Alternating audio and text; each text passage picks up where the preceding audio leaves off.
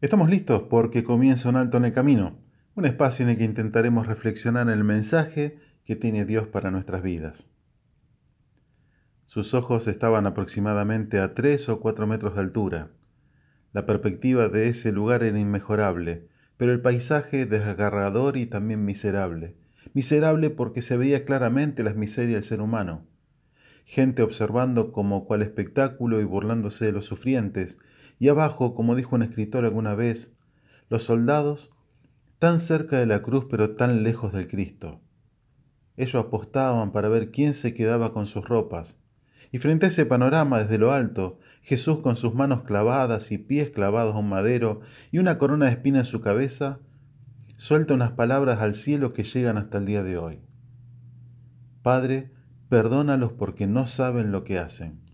Evangelio de Lucas capítulo 23 versículo 34.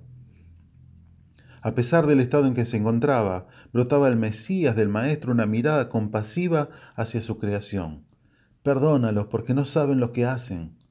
Jesús, el Hijo de Dios, el enviado por Dios, el Creador de todas las cosas, estaba siendo totalmente desechado por su creación, expulsado de esta tierra de la forma más violenta.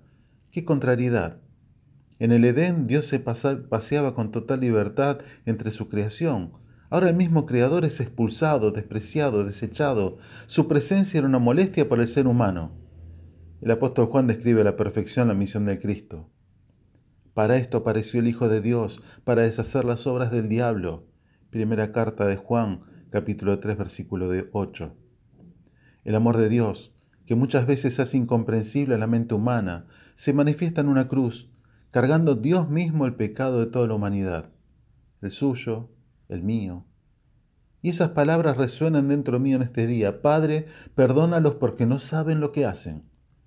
Y en estos tiempos donde la paz es un bien muy buscado, pretendiendo encontrarla con una tarjeta de crédito o un auto cero kilómetro o bienes materiales que no son duraderos, dice la palabra de Dios.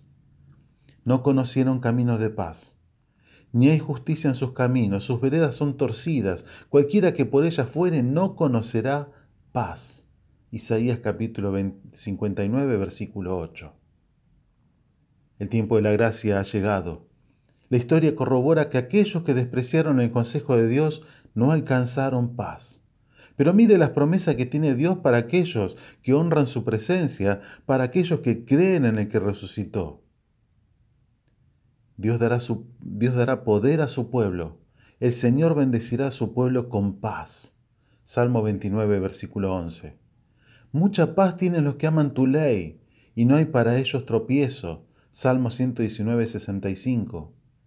Oh, si hubieras atendido mis mandamientos, fuera entonces tu paz como un río y tu justicia como las ondas del mar. Isaías capítulo 48, versículo 18.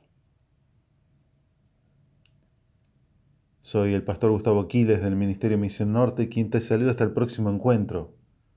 Para contactarte con nosotros, misión.norte.hotmail.com o al 3415-958-957. Dios te bendice en esta jornada.